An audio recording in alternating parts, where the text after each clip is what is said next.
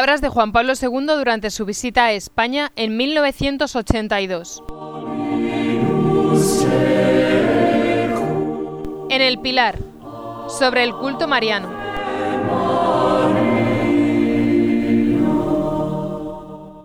El Papa Pablo VI escribió que en la Virgen María todo es referido a Cristo y todo depende de Él. Ello tiene una especial aplicación en el culto mariano. Todos los motivos que encontramos en María para tributarle culto son don de Cristo privilegios depositados en ella por Dios para que fuera la madre del verbo.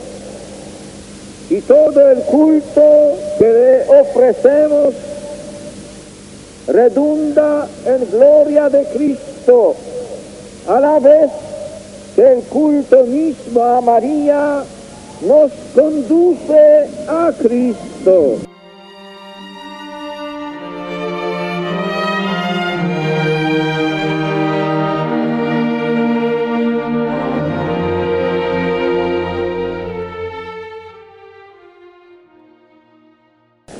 Como es obvio, estas relaciones reales existentes entre Cristo y María hacen que el culto mariano tenga a Cristo como objeto último. Con toda claridad lo dio San Ildefonso, pues así se refiere al Señor lo que sirve a la esclava. Así redunda al hijo lo que se entrega a la madre. Así pasa al rey el honor que se rinde en servicio de la reina. No faltan investigadores que creen poder sostener que la más popular de las oraciones a María, después del Ave María, se compuso en España y que su autor sería el obispo de Compostela, San Pedro de Betonzo, a finales del siglo X. Me refiero a la salve. Esta oración culmina en la petición, muéstranos a Jesús. Es lo que María realiza constantemente, como queda plasmado en el texto de tantas imágenes de la Virgen esparcidas por las ciudades y pueblos de España. Ella con su hijo en brazos, como aquí en el pilar, nos lo muestra sin cesar como el camino, la verdad y la vida.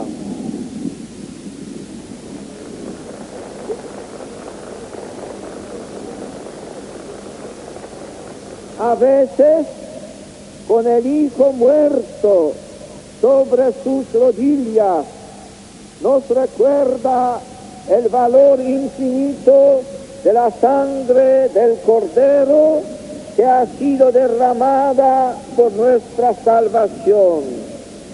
En otras ocasiones, su imagen al inclinarse hacia los hombres acerca a su Hijo a nosotros y nos hace sentir la cercanía de quien es revelación radical de la misericordia, manifestándose así ella misma como Madre de la Misericordia. Las imágenes de María recogen así una enseñanza evangélica de primordial importancia. Es la escena de las bodas de Caná. En la escena de las bodas de Caná, María dijo a los criados, haced lo que Él os diga. La frase podría parecer limitada a una situación transitoria.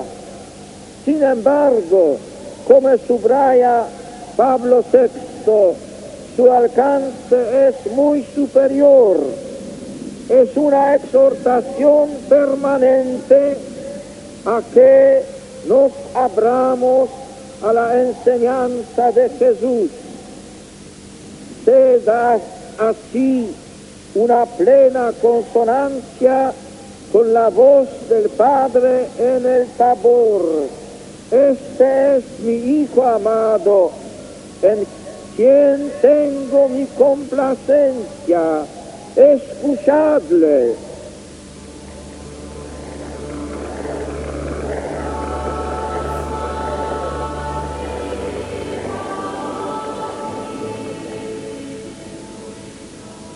Ello amplía nuestro horizonte hacia unas perspectivas insondables. Cristo vino al mundo para que recibiéramos la adopción, para otorgarnos el poder de llegar a ser hijos de Dios. Por la gracia somos hijos de Dios y apoyados en el testimonio del Espíritu podemos clamar, Abba Padre. Jesús ha hecho por su muerte y resurrección que su Padre sea nuestro Padre.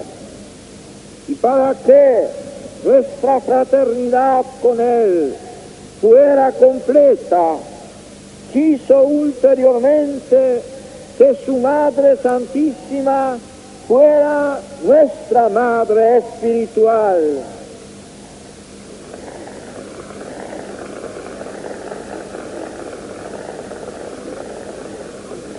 Esta maternidad para que no quedara reducida a un mero título jurídico, se realizó por voluntad de Cristo a través de una colaboración de María en la obra salvadora de Jesús, es decir, en la restauración de la vida sobrenatural de las almas. Un padre y una madre acompañan a sus hijos con solicitud, se esfuerzan en una constante acción educativa. A esta luz cobran su pleno sentido las voces concordes del Padre y de María. Escuchad a Jesús, hacedlo que Él os diga. Es el consejo que cada uno de nosotros debe tratar de asimilar y del que desde el comienzo de mi pontificado quise hacerme, hacerme eco. No temáis, abrid de par en par las puertas a Cristo.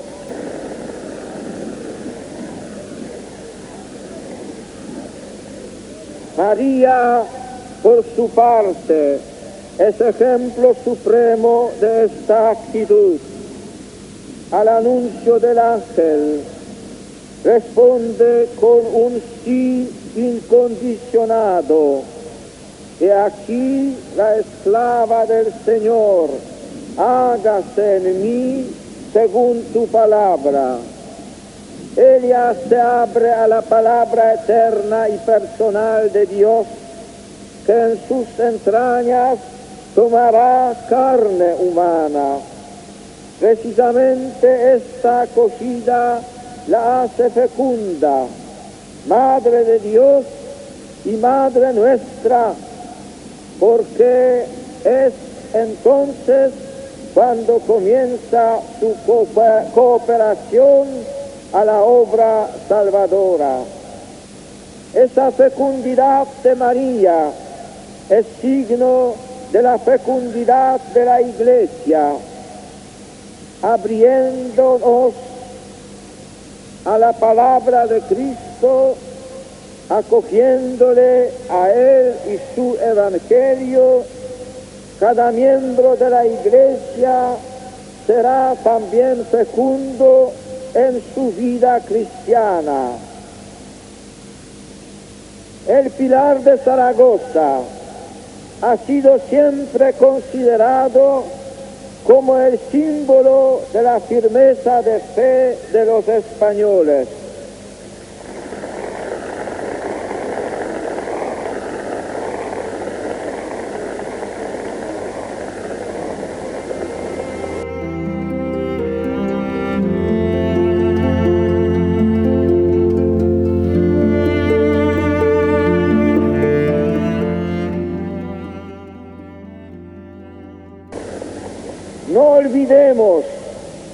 Fe sin obras está muerta. Aspiremos a la fe que actúa por la caridad, que la fe de los españoles, a imagen de la fe de María, sea fecunda y operante. Que se haga solicitud hacia todos, especialmente hacia los más necesitados, marginados, minusválidos, enfermos y los que sufren en el cuerpo y en el alma.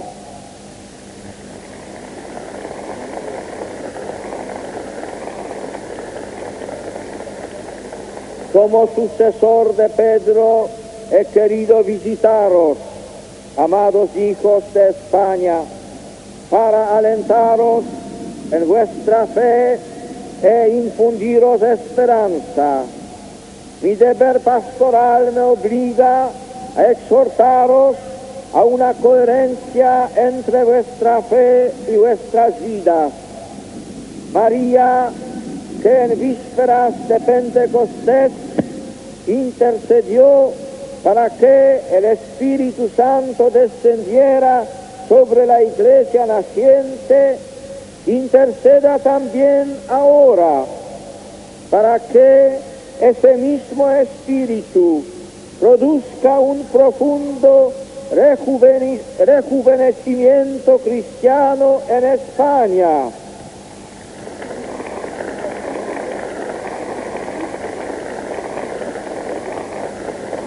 Para que ésta sepa recoger los grandes valores de su herencia católica y afrontar valientemente los retos del futuro. Doy fervientes gracias a Dios por la presencia singular de María en esta tierra española donde tantos frutos ha producido. Y quiero finalmente encomendarte, Virgen Santísima del Pilar, España entera, todos y cada uno de sus hijos y pueblos, la Iglesia en España, así como también los hijos de todas las naciones hispánicas. Dios, Dios te salve María, Madre de Cristo y de, de, la Iglesia. Dios te salve, vida, dulzura y esperanza nuestra. A tus cuidados confío esta tarde las necesidades de todas las familias de España, las alegrías de los niños, la ilusión de los jóvenes, los desvelos de los adultos, el dolor de los enfermos y el sereno atardecer de los ancianos.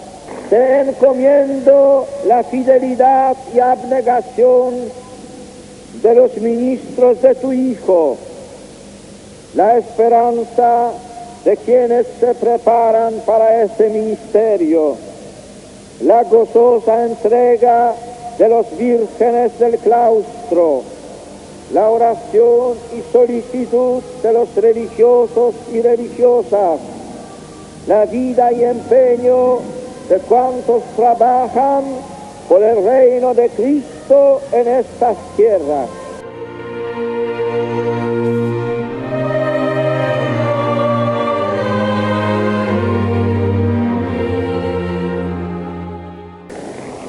En tus manos pongo la fatiga y el sudor de quienes trabajan con las suyas, la noble dedicación de los que transmiten su saber y el esfuerzo de los que aprenden, la hermosa vocación de quienes con su ciencia y servicio alivian el dolor ajeno, la tarea de quienes con su inteligencia buscan la verdad.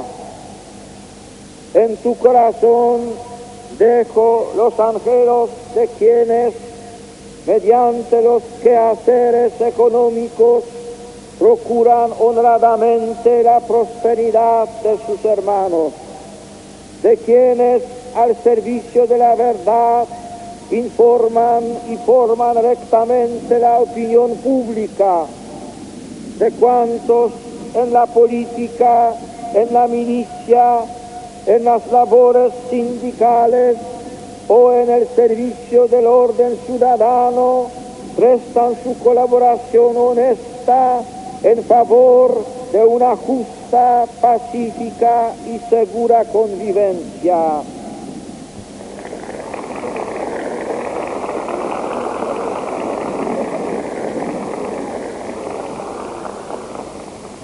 Virgen Santa de Pilar, aumenta nuestra fe, consolida nuestra esperanza, aviva nuestra caridad, socorre a los que padecen desgracias, a los que sufren soledad, ignorancia, hambre o falta de trabajo.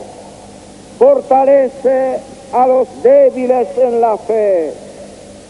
Fomenta en los jóvenes la disponibilidad para una entrega plena a Dios. Protege a España entera y a sus pueblos, a sus hombres y mujeres, y asiste maternalmente, oh María, a cuantos te invocan como patrona de la hispanidad, así sea.